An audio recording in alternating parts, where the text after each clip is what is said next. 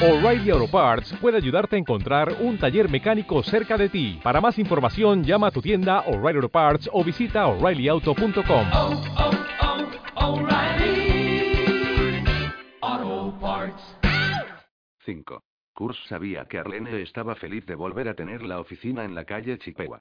Antes de recalar en Ática tenía su despacho de investigador privado en Chippewa, cuando todavía era una zona conflictiva. El año pasado, tras ser liberado de prisión, se mudaron a un espacio barato en el sótano de un sex shop en el centro de Búfalo. En primavera, después de que la manzana fuera condenada y demolida, Kurtz consideró poner la oficina en el arborino en uno de los elevadores de grano abandonados, pero Arlene apareció con el dinero para la de Chippewa, así que al final se mudaron allí. El negocio de investigador privado que tuvo 13 años atrás lo componían él mismo, su compañera, Samantha Fielding, y la propia Arlene haciendo funciones de secretaria. La calle era mala, pero ya entonces se estaba comenzando a recuperar gracias a la apertura de un montón de cafeterías locales, tiendas de libros usados, una tienda de armas que le venían muy bien a Kurz y al menos cuatro salones de tatuaje. En los 70, cuando Kurtz era muy joven, la calle Chippewa estaba plagada de librerías porno, prostitutas y camellos. Kurtz pasaba mucho tiempo allí. La calle Chippewa era ahora el único lugar donde se respiraba actividad en el cuerpo podrido que era la gran zona metropolitana de Búfalo. Si uno nunca abandonaba esta franja de la calle Chippewa, podía llegar a creer que Búfalo, Nueva York, era una realidad todavía viable. En las tres manzanas entre el Mood y Main había corazón. Luces, bares especializados en vino, clubes nocturnos, limusinas parando junto a la acera, restaurantes de moda y gente andando por la calle después de las seis de la tarde y también pasadas las dos de la mañana, cuando cerraban los clubes. Y un Starbucks. Kurz pensaba que los lugareños estaban ilógicamente orgullosos de su Starbucks. Cuando Arlene consiguió el dinero para la oficina, Kurz solo estipuló que no fuera encima del Starbucks. Odiaba los Starbucks.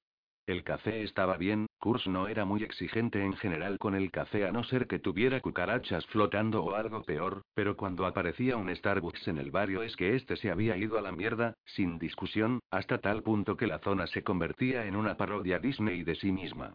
Arlene convino en evitar aquel paraíso del café, así que estaban a una manzana y media de distancia al este y dos plantas por encima. No obstante, había rumores de que iban a poner uno enfrente. Ahora, mientras subía los dos tramos de escaleras hacia la oficina del tercer piso, entendió por qué Arlene quiso instalarse allí. Su secretaria perdió a su hijo en un accidente de tráfico y luego a su marido de un ataque al corazón mientras Kurz estaba en Ática. Los dos eran genios de los ordenadores y Arlene era la mejor hacker, o como carajo se llamara, de la familia. Todavía usaba los códigos de acceso a los archivos y fondos de la oficina del fiscal del distrito del condado de Erie y llevaba sin trabajar allí cinco años. No obstante, trabajaba demasiado y fumaba en exceso. Su única afición era leer novelas de detectives. Llevar el negocio de busca a tu amor y campanas de boda era lo que la mantenía encerrada en aquella oficina a todas horas del día y de la noche y los fines de semana, aunque de vez en cuando hasta accedía a los servidores desde su casa de las afueras en Cheektowaga. Incluso a las dos de la madrugada. Kurz se dio cuenta de que la vista desde la ventana frente a su escritorio, orientada al sur, estaba llena de vida, luces, gente y sonidos de tráfico, casi como si vivieran en una ciudad de verdad. Se detuvo en la entrada. No estaba seguro de cómo reaccionaría ella a las heridas en la cabeza, los vendajes, los moratones, las desolladuras y los ojos de demonio.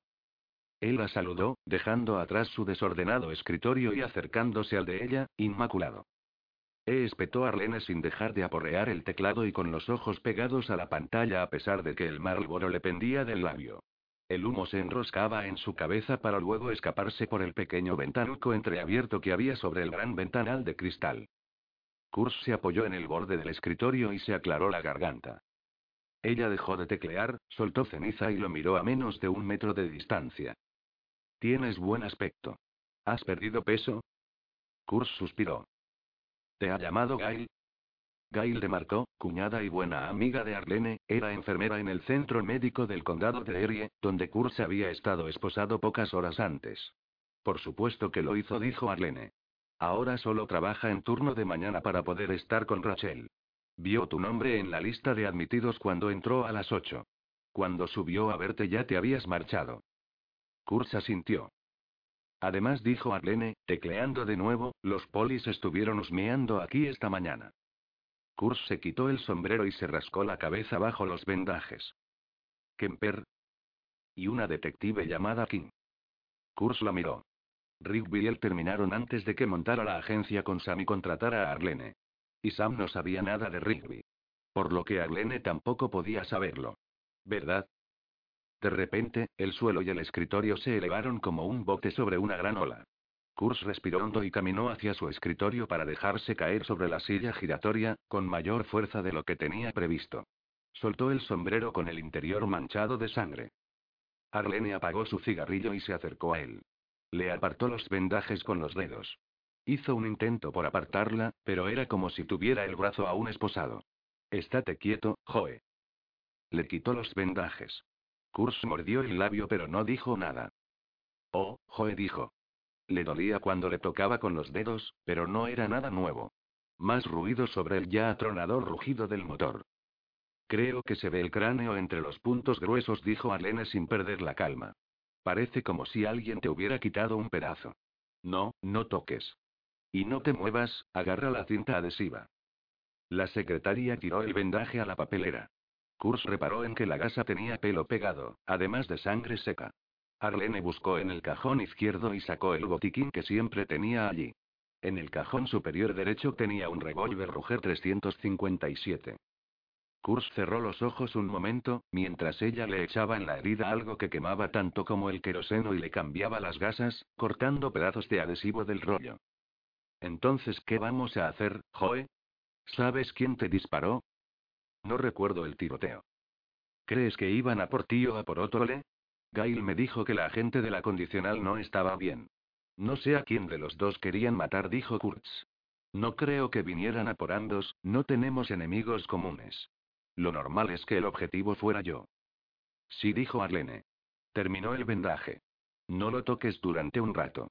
Volvió a su escritorio, sacó una botella de Jack Daniels y dos vasos, los llenó y le tendió uno a su socio. Por la suerte brindó Arlene, y se bebió su whisky de un solo trago. A Kurs le supo a medicina, pero el calor le vino bien para el dolor de cabeza, al menos durante unos momentos. Tengo que sacar cosas de un ordenador, dijo al tiempo que se echaba hacia adelante para apoyar los codos en el escritorio. Las carpetas de archivos de Busca a tu amor crujieron bajo sus brazos. Miró el vaso vacío. ¿Cuántas cosas? Arlene encendió otro Marlboro. Todo lo que hay. ¿Del ordenador de quién? De la agente Otto, le respondió Kurtz. Se puso de nuevo el sombrero, con cuidado, bajando la aleta suavemente. Arlene lo escudriñó entre el humo. Es probable que los polis se lo hayan llevado ya para buscar pruebas en el disco duro. Sí, ya lo he pensado, dijo Kurtz. Pero la máquina estaba en las oficinas del condado de todas llenas. Ya era de su propiedad. Existe la posibilidad de que hayan hecho lo que se haya que hacer para copiar los archivos. Si es así, ¿quedaría información todavía en el disco duro? Claro, dijo Arlene. Pero también es posible que extrajeran el disco duro y lo llevarán a un laboratorio forense para hacer el registro. Kurs se encogió de hombros. Pero si lo hicieron allí mismo, o todavía no lo han hecho, podemos copiarlo todo, declaró Arlene. Pero ¿cómo esperas entrar en el despacho de Otto Ole en pleno día? En el mismo edificio donde te dispararon, además. Lo más seguro es que haya forenses y policías husmeando en su despacho, y estará rodeado de cinta amarilla. Lo haré esta noche, dijo Kurtz. ¿Puedes conseguirme lo que necesito para copiar los archivos? Claro, pero la vas a cagar. Apenas sabes conectarte a Internet o bajarte un archivo. Eso no es cierto. Bueno, de todas formas la cagarías al hacer una copia de seguridad del disco, aunque es fácil. Iré contigo. Y una mierda. Iré contigo, repitió Arlene. ¿Hay que hacer algo más ahora? Quiero que averigües todo lo que puedas sobre el viejo de Pego El gran John Otole. Era. Un poli le informó a Arlene, que no pudo evitar que se le cayeran las cenizas de su cigarrillo. Murió en el cumplimiento del deber hace cuatro años. Recuerdo todo el jaleo que se montó en la prensa y en la tele. Sí, dijo Kurtz, y le habló de la visita que recibió la noche anterior. Indaga lo que puedas sobre el hermano de Gran John, el mayor Otole, el tipo de la silla de ruedas. Y un hombre asiático, es probable que también de sesenta y tantos años, tal vez vietnamita, vino Trin. Hay una conexión entre los dos. Puede que Vin trabaje para el mayor. Vino Trini un mayor, dijo Arlene.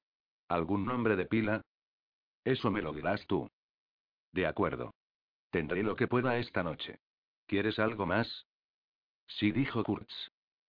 A Arlene solo le hicieron falta unos minutos para buscar la lista en Google e imprimirla, a Kurtz otros tantos para echarle un vistazo. Incluía 123 parques temáticos y de atracciones del estado de Nueva York, contando los del código postal 716 y las regiones adyacentes.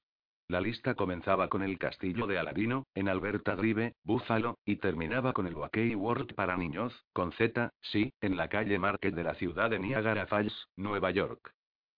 Entonces, ¿qué sacas en claro? preguntó Arlene. Que esta gente no sabe mucho de ortografía. Aparte de eso, el parque de atracciones abandonado que le interesaba a Otto Ole no está en la lista, dijo Kurtz. En esta lista hay sobre todo salas recreativas de centros comerciales y parques acuáticos. ¿Y el Six Flags de Dorien? Sí. Fantasy Island, en Grand Island, es un parque de atracciones de verdad, añadió Arlene, que esta vez acertó en el cenicero de cristal y miró afuera justo en el momento en que una racha de viento otoñal azotó el gran ventanal. Ese sigue funcionando, dijo Kurtz. Las fotos que vi eran de un lugar abandonado. Es probable que desde hace años, tal vez décadas. Entonces, ¿quieres que haga una búsqueda seria, por zonas, viendo permisos de construcción del condado, títulos, artículos de noticias, desde qué fecha? Los 60, tal vez. Sugirió Kurtz. Arlene asintió, soltó el cigarrillo y anotó algo en su libreta. ¿Solo en el área de Búfalo? Kurtz se frotó las sienes. El dolor palpitaba y latía, unas veces peor que otras, pero nunca le daba unos segundos de respiro. Ni siquiera sé si el lugar que buscaba Otto Ole se encuentra en el estado de Nueva York. Busquemos en el oeste del estado, digamos, desde Finger Lakes a las fronteras estatales. De nuevo, Arlene tomó nota de algo. Supongo que mirarás de nuevo las fotos que te enseñó anoche cuando vayamos a copiar el disco duro. Voy a robarlas, dijo Kurtz.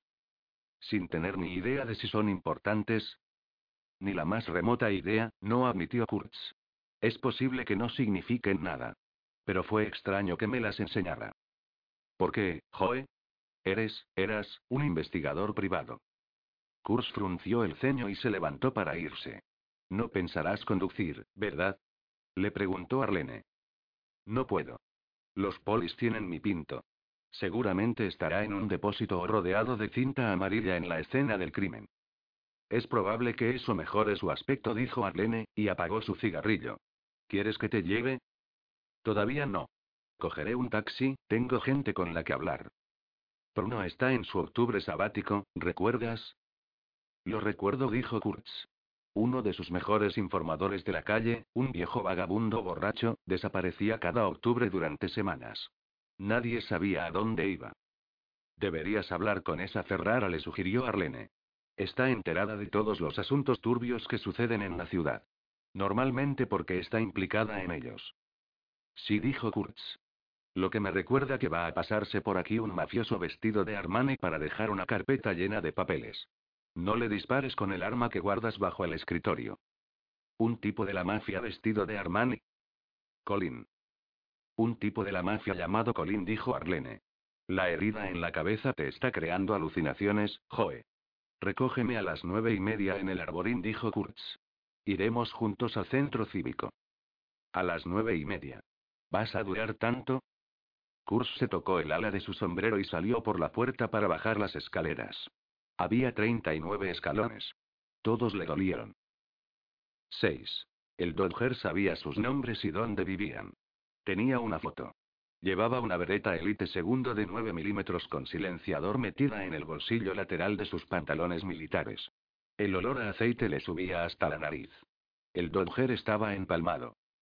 El tipo vivía en el viejo barrio de la Caguana y la casa era una mierda, una alta y estrecha construcción con los laterales grises enclavada en una larga fila de casas altas y estrechas. El tipo tenía un camino de entrada pero no un garaje. Nadie tenía garaje. Había una entrada de cuatro escalones en lugar de un porche. El vecindario entero tenía un aspecto feo y gris, incluso en aquel día soleado, como si el polvo de carbón de las viejas fundiciones hubiera recubierto todo de una capa de aburrimiento. El Dodger aparcó su Astrogan, la cerró con un pitido y recorrió el corto paseo hacia la puerta delantera. La chaqueta militar ocultaba la erección, sin embargo la llevaba abierta para poder llegar al bolsillo de sus pantalones. Una niña pequeña respondió la tercera vez que llamó con los nudillos. Parecía tener cinco, seis o siete años, el Dodger no tenía ni idea. No le interesaban demasiado los niños. Hola dijo en un tono alegre.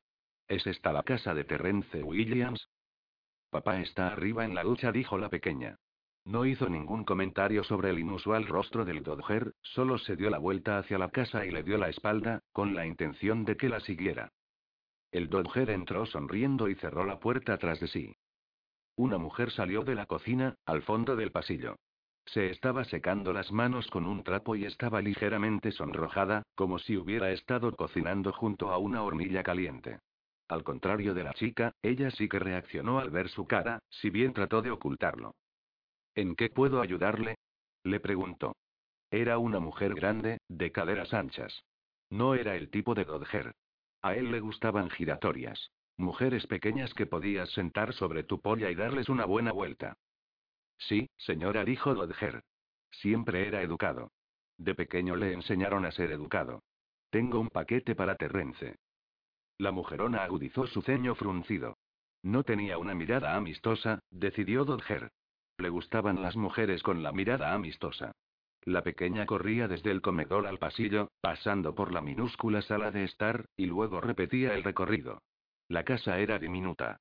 Dodger concluyó que olía a moho y coles y que la mujerona de la mirada poco amigable probablemente también olía igual. Sin embargo, había un aroma agradable en el aire, como si hubiera estado horneando algo. ¿Le ha enviado bolo? preguntó suspicaz. Sí, señora, dijo Dodger. La niña pasó de nuevo entre ellos, con los brazos extendidos y haciendo el sonido de un avión. Me envía bolo. ¿Dónde está el paquete? Dodger palpó el bolsillo derecho de sus pantalones militares, sintiendo el acero. Tendrá que esperar, dijo la mujer. Le hizo un gesto con la cabeza hacia la sala de estar, donde había un viejo sofá y un sillón con aspecto de no ser muy cómodo. Puede sentarse ahí. Miró la gorra de béisbol del Dodger con gesto resentido, como si debiera quitársela dentro de la casa. El Dodger nunca se quitaba su gorra de los Dodgers. No hay problema, dijo, sonriendo y agitando la cabeza ligeramente. Entró en la salita, sacó la vereta con silenciador, le disparó a la niña justo cuando entraba zumbando desde el comedor y después a la mujer de caderas anchas al pie de la escalera. Pasó por encima del cuerpo y subió buscando el sonido del agua de la ducha. El tipo gordo abrió la cortina de la bañera y miró al Dodger cuando éste entró con el arma. La piel blanca y peluda del gordo, llena de bultos, le resultó repulsiva. Odiaba ver a hombres desnudos. Hola, Terry, dijo el Dodger al tiempo que levantaba la pistola. El gordo cerró rápidamente la cortina de baño, como si eso fuera a protegerle. El Dodger se echó a reír, aquello tenía gracia, y disparó cinco veces a través de la cortina. Tenía peces azules, rojos y amarillos que nadaban en un banco.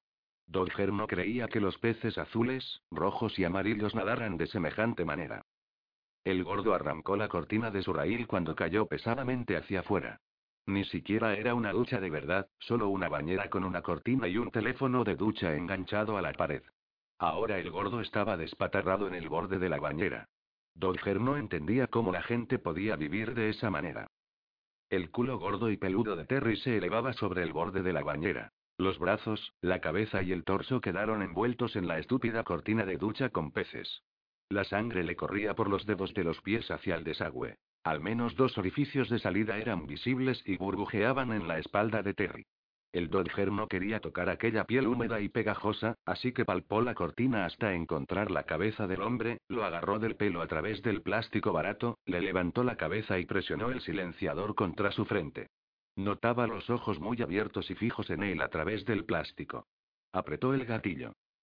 Dodger cogió el casquillo, volvió abajo, pasó por encima de la mujer y registró todas las habitaciones, comenzando por el sótano para luego ir subiendo hasta la segunda planta, rescatando de paso los otros casquillos. Había disparado ocho balas pero le quedaban dos, por si había otro niño o una tía inválida en la casa. Y contaba con su cuchillo de supervivencia. No había nadie. El único sonido era el del agua corriendo en la ducha y el repentino silbido de una tetera en la cocina. El Dodger entró a apagar el fuego. Era una vieja hornilla de gas. Había galletas con pedacitos de chocolate recién cocinadas en la encimera. Dodger se comió tres y luego bebió de una botella de leche del frigorífico. Era de cristal, pero todavía tenía puestos los guantes. Desenroscó el silenciador, lo guardó junto a la pistola en el bolsillo de sus pantalones, abrió el pestillo de la puerta de la cocina, regresó a la entrada de la casa y miró a la calle a través de las pequeñas ventanas junto a la puerta principal. La calle estaba tan desierta y gris como cuando llegó. Salió por delante, cerrando detrás de sí. El Dodger regresó a su Astrovan y la metió de culo en el estrecho camino de la casa. La furgoneta lo ocupó por completo. Los vecinos no verían una mierda con una furgoneta tan grande bloqueando la vista. Dodger eligió tres grandes sacos de correo del tamaño adecuado y entró de nuevo en la casa. Dio tres viajes, y en cada uno soltó un saco en la parte trasera de la furgoneta causando un sonido extrañamente hueco en el suelo de metal. Dejó a la niña para el final, para saborear el alivio tras el esfuerzo de transportar al señor y la señora culo gordo. Quince minutos después, saliendo de la ciudad por la I-90, sintonizó la cadena Ubizo, en el 88-7 del dial. Era la mejor emisora de jazz de Búfalo, y al Dodger le gustaba el jazz. Silbaba y aporreaba el volante al tiempo que conducía. 7. Kurz estaba escuchando jazz en el Blues Franklin. No había ido a escuchar jazz, pero cuando entró por la puerta, una de las nietas de Dave Bruce, no Ruby la camarera, sino una de las pequeñas, tal vez Leticia, reconoció el rostro de Kurz bajo el ala del sombrero y corrió a la parte de atrás para buscar a Daddy. Había un joven negro en el escenario, tocaba el Steinway que Daddy Bruce reservaba para los mejores pianistas de jazz, así que Kurz se acomodó en su mesa favorita junto a la pared del fondo y echó la silla hacia atrás mientras escuchaba. Daddy Bruce salió de detrás secándose las manos en un delantal blanco.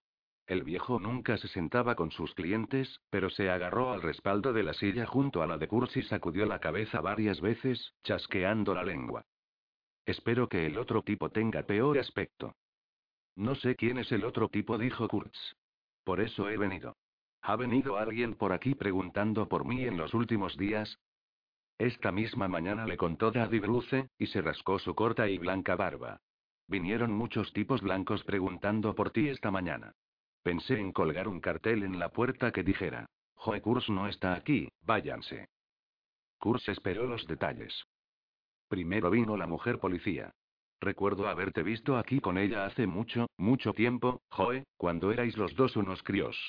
Se identificó como la detective King, pero tú solías llamarla Rigby. Debí haberos echado a los dos entonces por ser menores de edad y todo eso, pero a ti siempre te gustó mucho la música y me di cuenta de que le enseñabas a ella a apreciarla. Además de intentar bajarle las bragas. ¿Quién más? Tres espaguetis esta mañana. Matones tal vez. Muy educados. Decían que tenían mucho dinero para ti. Ajá, ajá. Tengo que encontrar a Joe Kurz para darle una bolsa grande de dinero. Mucho rollo de ese. Kurs no tuvo que preguntar si Daddy Bruce les había dicho algo. ¿Estaban bien vestidos? ¿Se peinaban a secador? El viejo se echó a reír a carcajadas, ricas y flemosas. Tal vez de esa manera que los espaguetis entienden por ir bien vestidos. Ya sabes, esos collares blancos y picudos que no van con la camisa, trajes que no son a medida. El pelo a secador. Esos tres se peinaban con tostadas de mantequilla. Gente de Gonzaga, pensó Kurtz. No de Farino Ferrara. ¿Alguien más? Daddy Bruce se echó a reír de nuevo. ¿Cuánta gente necesitas detrás de tu culo para sentirte popular? ¿Quieres una aspirina? No, gracias. Entonces no has oído nada de alguien que quiera eliminarme? Bueno, no es eso lo que has preguntado. Lo último que oí fue hace tres semanas, un tipo medio indio que cojeaba. Se puso muy borracho y le contó a un par de tipos de la Hermandad Aria que iba a llevarte por delante. ¿Cómo sabes que los otros eran de la Hermandad Aria? Daddy Bruce suspiró. ¿Crees que no reconozco a los de la Hermandad Aria cuando lo suelo? ¿Qué estaban haciendo aquí? Blues Franklin nunca cometió el error de montárselo a lo grande, a pesar del Steinway y las estrellas invitadas ocasionalmente, y en general su clientela seguía siendo negra. ¿Cómo carajo voy a saber por qué entraron? Solo sé por qué y cómo se fueron. Lester. Y Rafael, su amigo de Samoa. Tu indio y sus colegas se volvieron muy molestos a eso de la una de la mañana. Les ayudamos a salir por el callejón. Big Bore, el indio, dio mucho que hacer.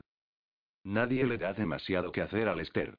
¿Quieres que te llame si el señor Big Bore vuelve? Sí. Gracias, Daddy. Kurz se puso en pie para marcharse, solo se tambaleó un poco. No puedes salir con ese aspecto, con los ojos tan hundidos y esos moratones. Asustas a los niños pequeños. Espera ahí, no te muevas. Kurz se quedó allí mientras Daddy Bruce se perdía en la habitación trasera y regresaba con unas grandes gafas de sol. Kurz se las puso con cautela. La patilla derecha le rozaba los vendajes, pero la ajustó para que no le doliera. Gracias, Daddy. Me siento como Ray Charles. Debes sentirte como Ray Charles, dijo el viejo con una carcajada seca. Eran suyas.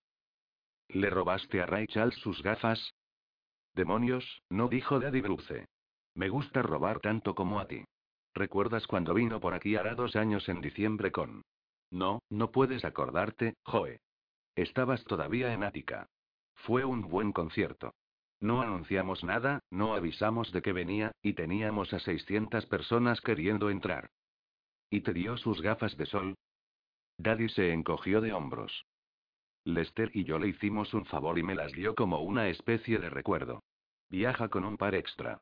Pero son las únicas gafas de Ray Charles que tengo, apreciaría que me las devolvieras cuando termines con ellas. Pienso usarlas yo mismo cuando tenga mal la vista.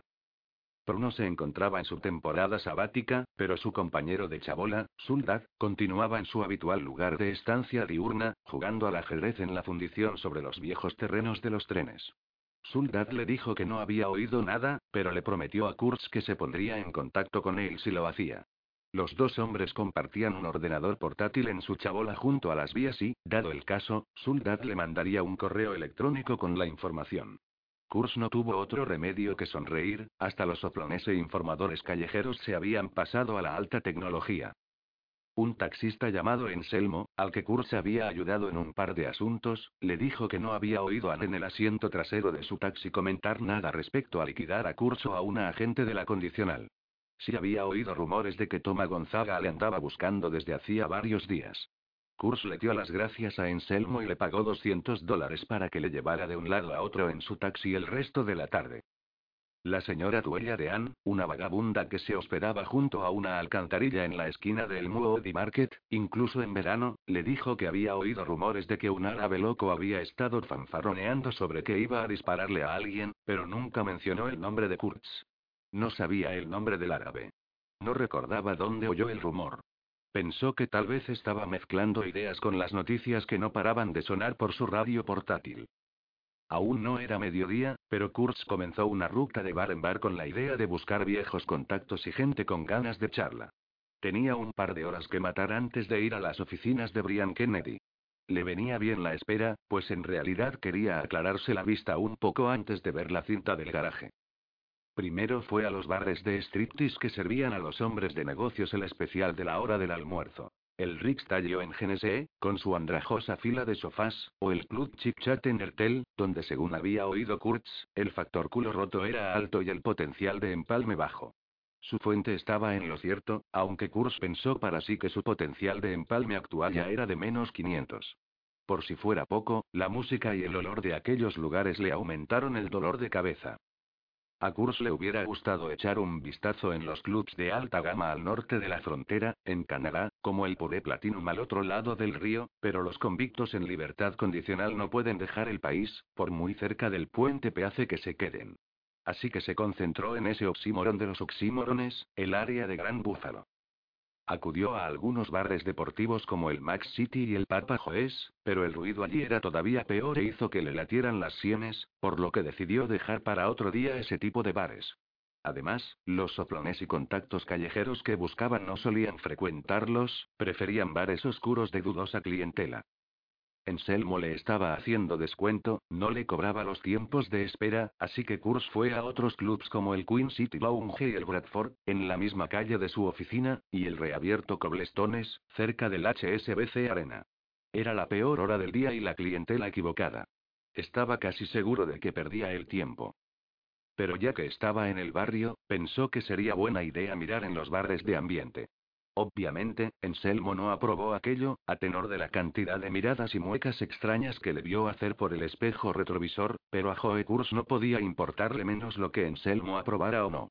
El budilles de Johnson Park estaba repleto de viejos que lanzaron sonrisas hacia las gafas de sol de Kurtz, inspeccionaron la chaqueta bomber y le ofrecieron una copa. Ninguno parecía saber nada.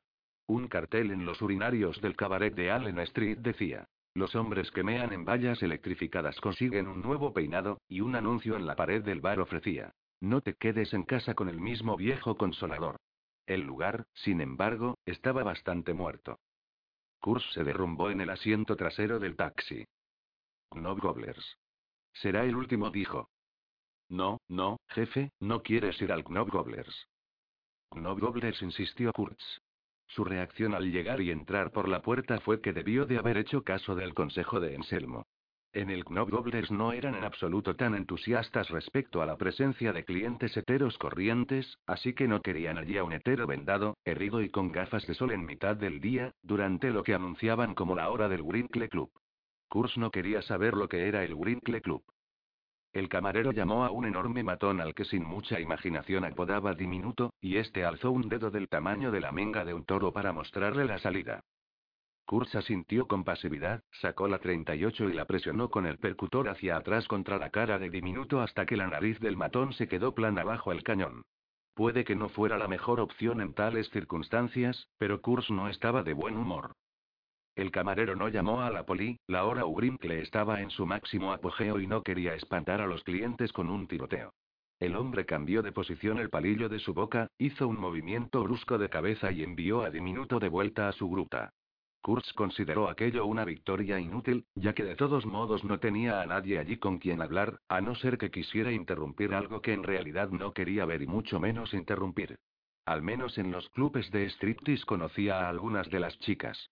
Se dirigía a la salida con la 38 en el cinturón cuando un hombre doble de grande que diminuto le bloqueó la salida.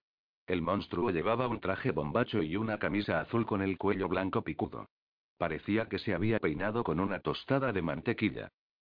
¿Eres Kurtz? gruñó el hombretón. Oh, mierda, exclamó Kurtz. La gente de Gonzaga le había encontrado. El hombretón señaló con el pulgar la puerta a su espalda. Kurtz volvió al bar. El monstruo negó una vez con la cabeza, casi con tristeza, y lo siguió al espacio abierto y oscuro. Las actividades del Winkle Club se estaban desarrollando en una sala contigua. El matón ni siquiera miró de soslayo en aquella dirección. ¿Vas a venir por las buenas o por las malas? le preguntó el hombretón. Las malas me valen, dijo Kurtz, y se quitó las gafas y las guardó en el bolsillo de la chaqueta. El hombre de Gonzaga sonrió. Era obvio que él también prefería que fuera por las malas. Se puso un puño americano y comenzó a acercarse a Kurtz con los brazos abiertos como un gorila y los ojos fijos en los vendajes. Su estrategia era bastante obvia. Eh, eh, gritó el camarero. Salid del local. La mirada del simio se distrajo una mera fracción de segundo a causa del sonido, pero le dio la oportunidad a Kurtz de sacar la 38 y levantarla con toda su fuerza contra el lateral de la cabeza del hombre. El matón de Gonzaga se sorprendió pero permaneció vertical. El camarero estaba sacando una recortada de detrás de la barra. Suéltala. Espetó Kurz al tiempo que apuntaba al barman con la 38. Obedeció. Dale una patada, le ordenó, y el barman empujó el arma con el pie. El enorme tipo seguía allí de pie, sonriendo ligeramente con una expresión interrogante, casi introspectiva en su rostro. Kurz le dio una patada en las pelotas, esperó un minuto a que las lentas neuronas pasaran el mensaje al cerebro del monstruo y luego le dio un rodillazo en la cara, una vez que la masa de carne se dobló lentamente por la cintura. El hombre volvió a ponerse derecho, sacudió la cabeza una sola vez y cayó al suelo causando el mismo estruendo que hubiera producido una máquina traga perras. Estaba cansado y le dolía la cabeza. Es probable que por eso pateara al matón de Gonzaga en un lateral de la cabeza y luego en las costillas. Fue igual que golpear una bola de billar y un saco de sebo de 150 kilos. Kurz salió por la puerta de atrás cojeando un poco, con la 38 todavía en la mano. El callejón olía a heroína y orín. Sin las gafas, la luz del sol era demasiado brillante para los ojos de Kurtz. Tuvo que parpadear para ajustar la visión y, cuando lo hizo, ya era demasiado tarde para cualquier otra cosa. Había una enorme limusina al ralentí a 20 metros de él, en la calle de la Ware. Su negra presencia bloqueaba la entrada del callejón por ese lado, mientras que un Lincoln Town Car taponaba la otra. Dos hombres ataviados con abrigos oscuros totalmente inapropiados para aquella preciosa tarde de octubre le apuntaban al pecho con sus pistolas semiautomáticas. Suéltala, dijo el más bajito de los dos. Solo con dos dedos. Lentamente. Kurtz hizo lo que se le pidió. Métete en el coche, gilipollas. Aceptando en silencio que, de hecho, era un gilipollas, Kurtz volvió a hacer lo que se le pedía. 8. Es usted un hombre difícil de rastrear, señor Kurtz. La limusina, seguida del Lincoln Town Car en el que iban los otros guardaespaldas, se dirigía al oeste y estaba en aquel momento a tiro de piedra del lago y el río, cuyo cauce corría hacia el norte junto a la autopista. Sentaron a Kurtz en el asiento elevado cerca del pequeño armario de las bebidas, frente a Toma Gonzaga y uno de sus elegantes guardaespaldas. Este sostenía la 38 de Kurz en la mano izquierda y le apuntaba su semiautomática directamente al corazón desde la altura de la rodilla. Un segundo guardaespaldas se sentaba en el mismo asiento de Kurtz, a su derecha, con los brazos cruzados. Kurtz no dijo nada. Y resulta extraño haberle encontrado en un lugar como Knob Gobblers. Kurtz se encogió de hombros. Oí que estaba buscándome. Supuse que le encontraría allí. El guardaespaldas junto al don echó hacia atrás el martillo de su pistola. Toma Gonzaga sacudió la cabeza, sonrió ligeramente y puso la mano izquierda sobre el arma con suma delicadeza. Sus ojos nunca abandonaron los de Kurtz. El guardaespaldas bajó el arma con la mirada encendida. Está intentando provocarme, señor Kurtz, dijo Gonzaga. Aunque en las actuales circunstancias no tengo ni idea de por qué. Supongo que ha oído que mi padre me exilió a Florida hace ocho años, cuando averiguó que era homosexual. Pensaba que preferíais la palabra gay, dijo Kurtz. No, prefiero homosexual, o incluso reinona, dijo Gonzaga. Maricón puede valer en un momento dado. ¿Publicidad veraz? Algo así. La mayoría de mis conocidos homosexuales de estos últimos años han sido gente muy gay, señor Kurtz. En el sentido alegre del término, me refiero. Kurz se encogió de hombros. Debía de existir un tema que le interesara aún menos, el fútbol tal vez, pero le costaría encontrarlo. El teléfono móvil de Gonzaga vibró y el hombre atendió la llamada sin articular palabra. Mientras escuchaba a su interlocutor, Kurz se dedicó a estudiar su rostro. Su padre, Emilio, era un hombre considerablemente feo, el espécimen resultante del experimento de un científico loco que trasplantó la cabeza de un besugo al cuerpo de un toro. Toma, que parecía estar en la cuarentena, tenía la misma barriga cervecera y las piernas igual de cortas, pero era bastante guapo, al estilo de un Tommy Curtis mayor. Sus labios eran gruesos y sensuales como los de su padre, pero parecían curvados por el hábito de la sonrisa, al contrario que los de su progenitor, torcidos por la crueldad. Los ojos de Gonzaga eran azul pálido y el pelo corto y gris. Llevaba un elegante y caro traje gris acompañado de unos zapatos de cuero tan delicados que daba la impresión de que podrías guardarlos plegados en el bolsillo después de ponértelos. En lugar de eso, Gonzaga se guardó el teléfono. Se sentirá aliviado al saber que Bernard ha recuperado la conciencia, más o menos, aunque puede que le haya roto dos o tres costillas. Bernard, repitió Kurtz, enfatizando la segunda sílaba del mismo modo que lo había hecho Gonzaga. Primero Colin y ahora Bernard, pensó. ¿Dónde está llegando el mundo de Lampa? Les había visto arrastrar al enorme guardaespaldas al exterior del Knob Gobblers y tenderlo en el asiento trasero del Lincoln que les seguía detrás. Sí, dijo Gonzaga. Si me dedicara a lo mismo que Bernard, yo también me cambiaría el nombre. ¿No es toma nombre de chica? dijo Kurtz. No estaba seguro de por qué estaba provocando a un hombre que puede que ya tuviera planeado matarlo. Tal vez era por el dolor de cabeza. Es un diminutivo de Tomás. Justo antes de llegar al puente International, el conductor giró a la derecha en la escajacuada y la limusina se dirigió al este hacia Kensington seguida del Lincoln. ¿Conoció a mi padre, señor Kurtz? De eso se trata, pensó Kurtz. No. ¿Se encontró con él alguna vez, señor Kurtz? No. Gonzaga se cepilló una pelusa invisible del grueso pliegue de sus pantalones grises. Cuando mi padre regresó a Nueva York para acudir a una reunión y fue asesinado, desaparecieron la mayoría de sus socios más cercanos de Búfalo. Es difícil saber lo que sucedió durante los últimos días de mi padre aquí. Kurz miró al guardaespaldas que le apuntaba con la Glock de 9 milímetros. Los polis tenían Glocks. Ahora todos los matones las querían. Habían girado al sur por Kensington, de vuelta al centro. Si iba a sucederle algo, no sería en la limusina de Toma Gonzaga. ¿Por casualidad conoció a un hombre llamado McKay qué? preguntó Gonzaga. No. No le creo. El señor que era el más duro de los socios de mi padre. Lo encontraron muerto en la vieja estación de trenes abandonada de Búfalo dos días después de la gran tormenta que tuvieron ustedes aquí en febrero. Aquella semana hizo 25 grados en Miami. ¿Me ha arrastrado hasta aquí a punta de pistola para darme un informe del tiempo? preguntó Kurtz. Toma lo escudriñó y Kurtz se dio cuenta de que estaba patinando sobre una fina capa de hielo. Puede que este hombre se parezca a Tony Curtis, pensó, pero sus genes se remontan a la casta de asesinos de los Gonzaga. Le he invitado para hacerle una oferta que no va a poder rechazar, dijo Gonzaga. ¿De verdad ha dicho eso? Pensó Kurtz. Estos idiotas de la mafia ya eran lo bastante cansinos para encima ponerse autorreferenciales e irónicos. Kurtz adoptó una expresión que se suponía que era tan receptiva como neutral. Angelina ha hablado hoy con usted sobre el problema de la desaparición de alguna de su gente, tanto encargados del suministro de drogas como consumidores, dijo Toma Gonzaga. ¿Angelina? Pensó Kurtz. No le sorprendió que el Don Gay supiera que Angelina Farino Ferrara le había ofrecido el trabajo.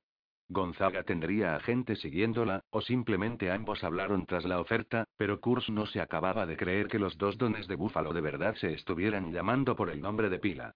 Angelina, y ella lo llamó Toma. Sí, era difícil de creer. Siete meses antes, Angelina Farino Ferrara hizo todo lo que estaba en su mano para liquidar al padre de Toma Gonzaga, incluyendo contratar a Joe Kurtz. ¿Acaso no le ofreció el trabajo de localizar al asesino? Le presionó Gonzaga. Ambos discutimos la idea de hablar con usted sobre esta situación. Kurtz parpadeó. La conmoción le estaba mareando. No dijo nada sobre drogas, comentó tratando de no involucrarse demasiado. Le dijo que el grupo Farrino había perdido a cinco personas a manos de un loco que las mataba. Persistió Toma Gonzaga, creando la inflexión de la pregunta elevando el tono solo en la última palabra. Dijo algo sobre eso, admitió Kurtz, pero no me dio los detalles. Todavía. Se preguntó si el guardaespaldas peinado a secador le había entregado ya la información a Arlene. Y tú vas a ser mi primer sospechoso si acepto este trabajo, pensó Kurtz, mirando a Gonzaga fijamente a los ojos. Bueno, nosotros hemos perdido a 17 personas en las últimas tres semanas, le contó el don. Kurtz parpadeó. Hasta parpadear le dolía. ¿17 de los suyos muertos en apenas tres semanas? repitió escéptico. No se trata de mi gente, aclaró Gonzaga. Y la gente que ha perdido a Angelina tampoco es realmente suya. No directamente. Kurz no entendía nada de aquello, así que esperó. Son los camellos callejeros y consumidores con los que nos asociamos para mover las drogas duras, explicó Gonzaga. Heroína, para ser precisos. Kurz se sorprendió al enterarse de que los Farino traficaban ahora con Jaco. Era la única fuente de beneficios que el viejo don, Virón Farino, le tenía prohibida a su familia. Su hijo mayor, David, yendo hasta arriba de Coca, empotró su Ferrari contra un árbol y murió, y desde entonces el don acabó con todos los negocios de droga de la familia. Siempre fue Emilio Gonzaga el encargado de controlar las drogas duras en el oeste de Nueva York. He estado fuera de la ciudad estos últimos días, dijo Kurtz, sin creerse nada de aquello, pero me hubiera enterado en las noticias nacionales si hubiera habido 22 asesinatos relacionados con drogas. Los polis y la prensa no han oído nada al respecto. ¿Cómo puede ser eso? dijo Kurtz. Porque el loco que los mata nos llama después, sobre todo a mí, a Angelina solo un par de veces, para decirnos dónde tienen lugar los asesinatos. Llevamos un mes limpiando lo que ensucia. No lo pillo, dijo Kurtz. ¿Por qué le ayudan a ocultar sus crímenes? ¿Me está diciendo que no los mataron ustedes? Por supuesto que no los matamos nosotros, idiota graznó Gonzaga. Son nuestros clientes y camellos a pie de calle. Razón por la cual hacen la limpieza, dijo Kurtz. No sea que se enteren los otros adictos a la heroína aún capaces de conducir o mantener su trabajo y decidan ir a Cleveland u otras partes a pillar. Sí. El hecho de que todos nuestros intermediarios y camellos estén siendo asesinados no significa que los yonkis dejen su hábito, no pueden, pero puede impedir que nos compren a nosotros. Especialmente cuando el psicópata deja señales a su paso del tipo pilla de Gonzaga y morirás. ¿Le llama a usted? musitó Kurtz. Sí, pero no hemos podido averiguar nada sobre él. La voz está distorsionada con uno de esos dispositivos que se ponen junto al teléfono. Es probable que sea blanco, no dice cabrón o ya sabes cada dos o tres palabras, pero no hemos podido identificar la voz, ni siquiera su edad. Han intentado rastrear. Por supuesto que hemos intentado localizar las llamadas. Le pedí al departamento de policía de Búfalo que me ayudara con eso, la familia sigue teniendo a hombres y mujeres en el cuerpo. Pero este psicópata conoce una manera de puentear las llamadas en el sistema telefónico. Mi gente nunca llega a la cabina de turno a tiempo. Entonces, ¿qué hacen con los cuerpos de las víctimas? preguntó Kurtz. Trató de no echarse a reír. Supongo que tienen sus lugares favoritos para estas cosas. Entierros forestales masivos. A Gonzaga no parecía hacerle ninguna gracia. No hay ningún cuerpo. ¿Qué? Me ha oído. Vamos y limpiamos la sangre y los sesos o ponemos yeso en los agujeros de bala cuando tenemos que hacerlo, pero el asesino no deja cuerpos. Se los lleva consigo. Kurz pensó un minuto sobre aquello. La cabeza le dolió más. Se frotó las sienes.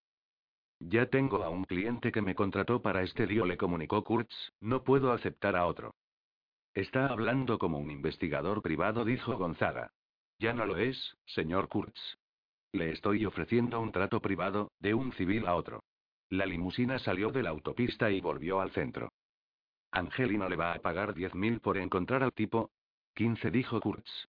No solía revelar información de manera voluntaria, pero le dolía la cabeza y estaba cansado de la conversación. Cerró los ojos durante un segundo. De acuerdo. Mi oferta es mejor. Hoy es jueves. El lunes que viene es a Joe Nos va a decir quién es ese gilipollas la medianoche hace lunes. Le pagaré 100 mil dólares y además le dejaré vivir. Kurtz abrió los ojos.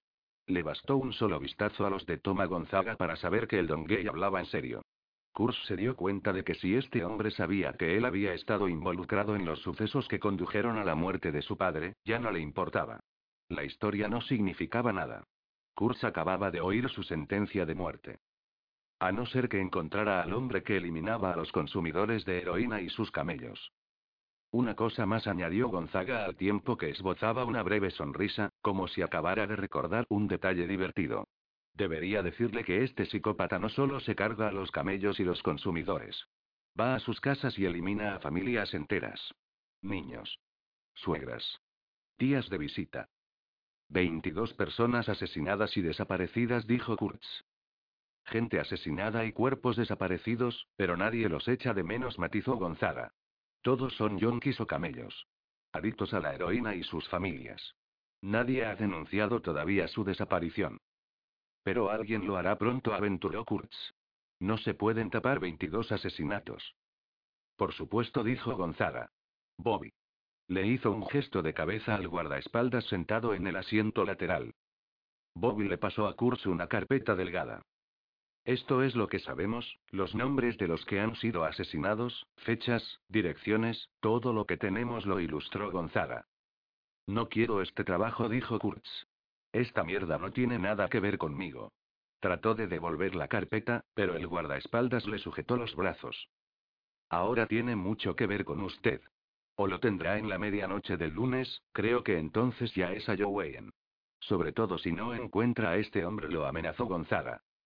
Kurz no dijo nada. Gonzaga le entregó un teléfono móvil. Así se pondrá en contacto con nosotros. Marqué el único número de la agenda. Alguien responderá sea de día o de noche y yo mismo le devolveré la llamada en 20 minutos. Kurz se guardó el móvil en la chaqueta y señaló al guardaespaldas que sostenía la 38. El guardaespaldas miró a Gonzaga, que asintió. El hombre extrajo el cargador con la palma de la mano y le entregó a Kurz el arma vacía. ¿Le dejamos en alguna parte? preguntó Toma Gonzaga. Kurz miró al exterior a través de las lunas tintadas. Se encontraban cerca del IAT y el centro de convenciones, a una manzana del edificio de oficinas donde Brian Kennedy tenía el cuartel general de su compañía de seguridad en Búfalo. Aquí dijo Kurtz. Una cosa más, señor Kurtz le dijo Gonzaga una vez salió del coche y estuvo de pie en la acera, junto a la puerta abierta. Kurtz esperó. El aire frío resultaba agradable tras haber estado en el interior de la limusina, sobrecargado por el aroma de la colonia de los escoltas. Se dice que Angelina ha contratado a un asesino profesional llamado el danés, dijo Gonzaga. Y le ha pagado un millón de dólares por adelantado para saldar viejas cuentas. Perfecto, pensó Kurtz. Angelina Farino Ferrara le advirtió de que Gonzaga había traído al danés. Gonzaga le advertía ahora de que lo había hecho ella. Pero ¿por qué iba a querer ninguno de los dos advertirme? ¿Qué tiene eso que ver conmigo? preguntó. Puede que quiera trabajar duro para ganar los 100 mil dólares que le he mencionado, dijo Gonzaga. Sobre todo teniendo en cuenta que usted es una de esas viejas cuentas que ella quiere saldar. 9. La empresa de seguridad y protección ejecutiva Empire State tenía sus oficinas en la vigésimo primera planta de uno de los pocos edificios altos y modernos de Búfalo.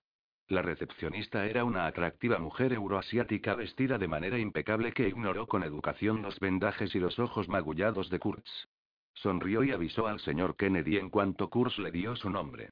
Le preguntó si quería café, un zumo de naranja o agua embotellada. Kurtz dijo que no, pero una sensación de ligereza ajena al dolor en su cráneo le recordó que no había comido ni bebido nada en las últimas 24 horas. Kennedy apareció por un pasillo enmoquetado, le estrechó la mano a Kurtz como si fuera un cliente de su negocio y lo condujo a través de un corto laberinto de pasillos y salas con ventanales de cristal donde varios hombres y mujeres trabajan en terminales de ordenador con grandes monitores de pantalla plana. El negocio de la seguridad parece estar en auge, observó Kurtz. Lo está, corroboró Brian Kennedy. A pesar de la mala situación económica. O tal vez a causa de ella. Los que no tienen piensan en modos ilegales de conseguirlo. Los que todavía tienen están dispuestos a pagar más para conservarlo.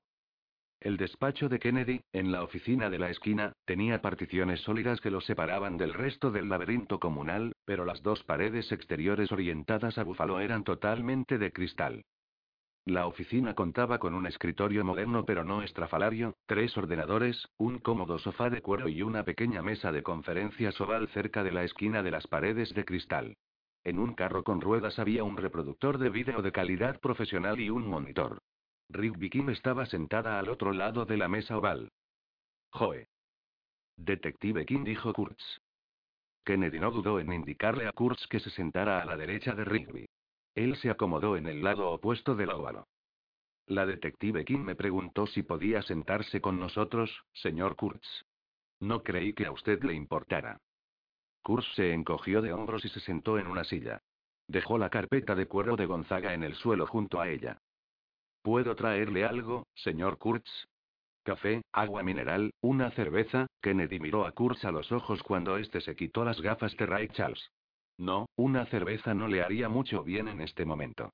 Debe de estar tomando una cantidad respetable de medicación para el dolor. Estoy bien, dijo Kurtz. Esta mañana dejaste el hospital de manera algo precipitada, Joe le reprochó Rick Viking. Sus ojos marrones eran tan atractivos, profundos, inteligentes y vigilantes como recordaba. Te dejaste tu ropa. Encontré otra, adujo Kurtz. ¿Estoy arrestado? Rigby sacudió la cabeza. Su pelo corto y ligeramente de punta le hacía parecer más joven de lo que era, al fin y al cabo era tres años mayor que Kurtz. Veamos el vídeo, sugirió. Peck sigue conectada al respirador y continúa inconsciente, informó Kennedy, como si alguien le hubiera preguntado. Sin embargo, los doctores esperan poder pasar su situación de crítica a reservada en un par de días. Bien, dijo Rigby. Llamé hace una hora para saber cómo estaba. Kurz miró la imagen congelada en el monitor. Esta es la cámara de la puerta por la que salieron Peg y usted, dijo Kennedy. El vídeo estaba en blanco y negro, o bien en color pero con tan poca iluminación que no se apreciaba, y solo mostraba la zona de 8 metros por 8 metros frente a las puertas que daban acceso al garaje del centro cívico.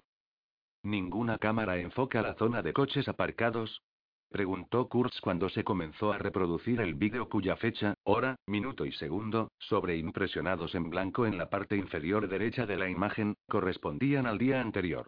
La hay, dijo Kennedy, pero la ciudad eligió la disposición de cámaras más económica, de tal modo que la siguiente apunta a la dirección opuesta, a 25 metros de esta cobertura.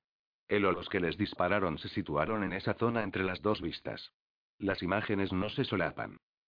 En la pantalla, la puerta se abrió y Kurz se vio a sí mismo salir y hacerle un gesto de cabeza a la sombra que era Pegotole sosteniendo la puerta.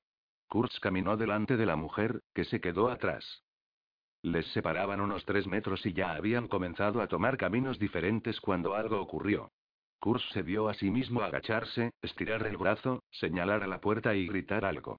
Otto se quedó quieta, miró a Kurz como si estuviese loco, sacó el arma de su bolso y entonces giró la cabeza y miró hacia la oscuridad tras la cámara sobre sus cabezas. Todo estaba en silencio. Saltaron chispas después de que una bala impactara en el pilar de cemento, tres metros por detrás de él. Otto le extrajo su SIG Pro de 9 milímetros y viró en la dirección de donde provenían los disparos. Kurz se vio a sí mismo dando la vuelta, como si fuera a buscar cobijo en el pilar, pero entonces Otole se estremeció. Su cabeza dio un latigazo hacia atrás. Kurz lo recordó entonces. Recordó partes. El fut fut fut y el resplandor del camión en el sexto o séptimo coche frente a ellos. No era un arma con silenciador.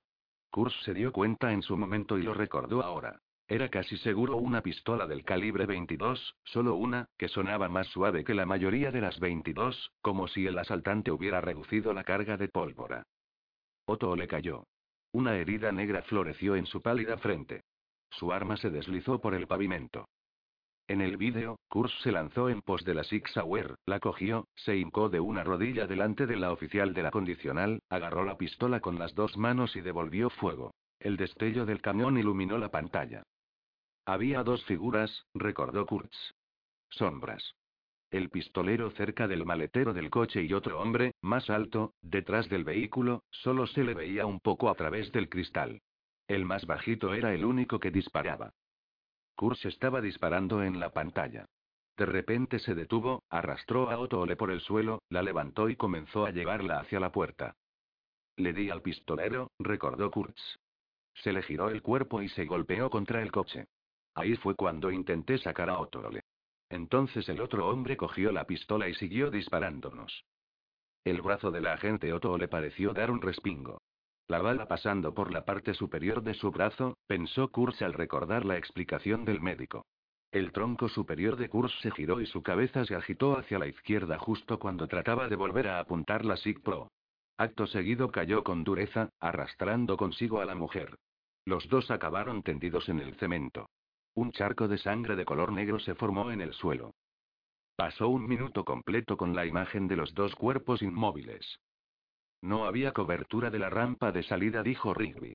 No vimos el coche irse, al menos hasta que llegó al torno del tique. ¿Por qué no se acercó para rematarnos? Se preguntó Kurtz, y contempló su propio cuerpo sobre el de Otto y pensó en el segundo pistolero. No lo sabemos, dijo Kennedy. Pero una taquígrafa va a salir por esa puerta dentro de un momento, ah, ahí está, y pudo haber asustado el pistolero. Pistoleros, pensó Kurtz. Recordar la adrenalina de aquellos momentos provocó que le doliera más la cabeza. En la pantalla apareció una mujer, se puso las palmas de las manos en las mejillas, gritó en silencio y volvió dentro corriendo. Kennedy detuvo la cinta. Pasan tres minutos y medio antes de que baje alguien, un guardia de seguridad. No vio a nadie más, solo a usted y Peck tendidos en el suelo. Pidió una ambulancia por radio. Luego otros diez minutos de gente curioseando hasta que llegaron los paramédicos. Es una suerte que Peck sobreviviera a semejante pérdida de sangre. ¿Por qué no nos remató el segundo pistolero? Se preguntó Kurtz. ¿A quién de nosotros intentaba matar? Kennedy extrajo la cinta y metió otra. Kurtz miró a Rick Viking. ¿Por qué estaba esposado en el hospital? Su tono de voz no fue agradable. Aún no habíamos visto la cinta, dijo. ¿Por qué no? Las cintas no estaban marcadas, dijo Brian Kennedy, respondiendo por ella. Hubo algo de confusión. No tuvimos la posibilidad de mostrarles las imágenes a los agentes Kemper y Kim hasta después de que le visitaran ayer por la noche. Estuve esposado toda la jodida noche, pensó Kurtz, mirando con odio a Rick Viking. Me dejaste indefenso y esposado en aquel maldito hospital toda la noche. Estaba claro que la detective estaba recibiendo el mensaje tácito, pero se limitó a devolverle la mirada. Esta es la cámara de seguridad de la salida de la calle Market, dijo Kennedy, pulsando el mando a distancia con el pulgar. Una joven mujer negra estaba leyendo el National Enquirer en su cubículo de cristal. De repente, un coche de carrocería antigua rugió por la rampa y salió del garaje, rompiendo la valla de metal en pedazos y derrapando al girar a la derecha en la calle vacía justo antes de desaparecer. ¿Fotograma fijo? dijo Kurtz. Kennedy asintió y rebobinó la cinta hasta que el coche quedó congelado en la acción de impactar en la puerta. Solo el conductor era visible, un hombre de asalvajado cabello largo, pero su rostro estaba vuelto hacia el otro lado y el cuerpo no era más que una silueta. La angulación de la cámara era la propicia para que se distinguiera la matrícula, pero la placa trasera de aquel coche estaba empañada de barro. Casi todas las letras y números eran ilegibles. ¿Lo vio bien la empleada? preguntó Kurtz. No dijo Kennedy. Estaba demasiado asustada. Hombre. Tal vez blanco. Tal vez hispano o incluso negro. Pelo muy grande y oscuro. Camisa clara. Ajá, dijo Kurtz. Puede que hubiera otro hombre en el asiento trasero. ¿Recuerdas a un segundo hombre? preguntó Rigby. Kurz la miró. No lo sé, dudó. Solo decía que tal vez hubiera un segundo hombre en la parte de atrás. Sí, dijo Rigby. Y un coro de mormones en el maletero. El detective Kemper cree que es un Pontiac oscuro, quizás de los 80, con manchas de óxido en la parte trasera derecha y el maletero, dijo Brian Kennedy. Eso agilizará la búsqueda, dijo Kurtz. Solo hay 30.000 así en Búfalo. Kennedy hizo un gesto hacia la imagen congelada y la matrícula. Hemos agrandado el fotograma y pensamos que puede haber un 2 en la matrícula, puede que el último dígito sea un 7. Kurtz se encogió de hombros. ¿Han investigado los archivos del ordenador de la agente Otole? ¿Han visto si tiene algún cliente enfadado? Sí, los detectives copiaron los archivos del ordenador y repasaron los archivos de sus estantes, pero, comenzó Kennedy. Estamos prosiguiendo la investigación con diligencia, dijo Rigby para cortar el flujo de información procedente de Kennedy. Kennedy miró a Kurtz y sonrió como si le transmitiera una confidencia de hombre a hombre. Mujeres y policías, ¿qué le vamos a hacer? Me voy a casa, dijo Kurtz, y todos se pusieron de pie. Kennedy le ofreció de nuevo su mano. Gracias por venir, señor Kurtz. Le agradezco que tratara de proteger a Peg del modo en que lo hizo. En cuanto vi el vídeo, me di cuenta de que no estaba usted involucrado en el tiroteo. Se comportó como un héroe. Ajá, farfulló Kurtz, mirando a Rigby King. Me dejaste allí esposado toda la noche para que un hombre en una silla de ruedas me diera de bofetadas. Cualquiera podría haberme matado. ¿Quieres que te lleve a casa? Se ofreció Rigby. Quiero recuperar mi pinto. Hemos terminado con él. Está en el garaje del centro cívico. Y tengo tu ropa y tu cartera en mi coche. Vamos. Te llevaré al garaje. Kurtz caminó hacia el ascensor junto a Rigby King, pero Kennedy se acercó corriendo antes de que lo cogieran. Olvida su carpeta, señor Kurtz. Kurtz asintió y tomó la cartera de cuero con la información sobre los 17 asesinatos ignorados por la policía y los medios.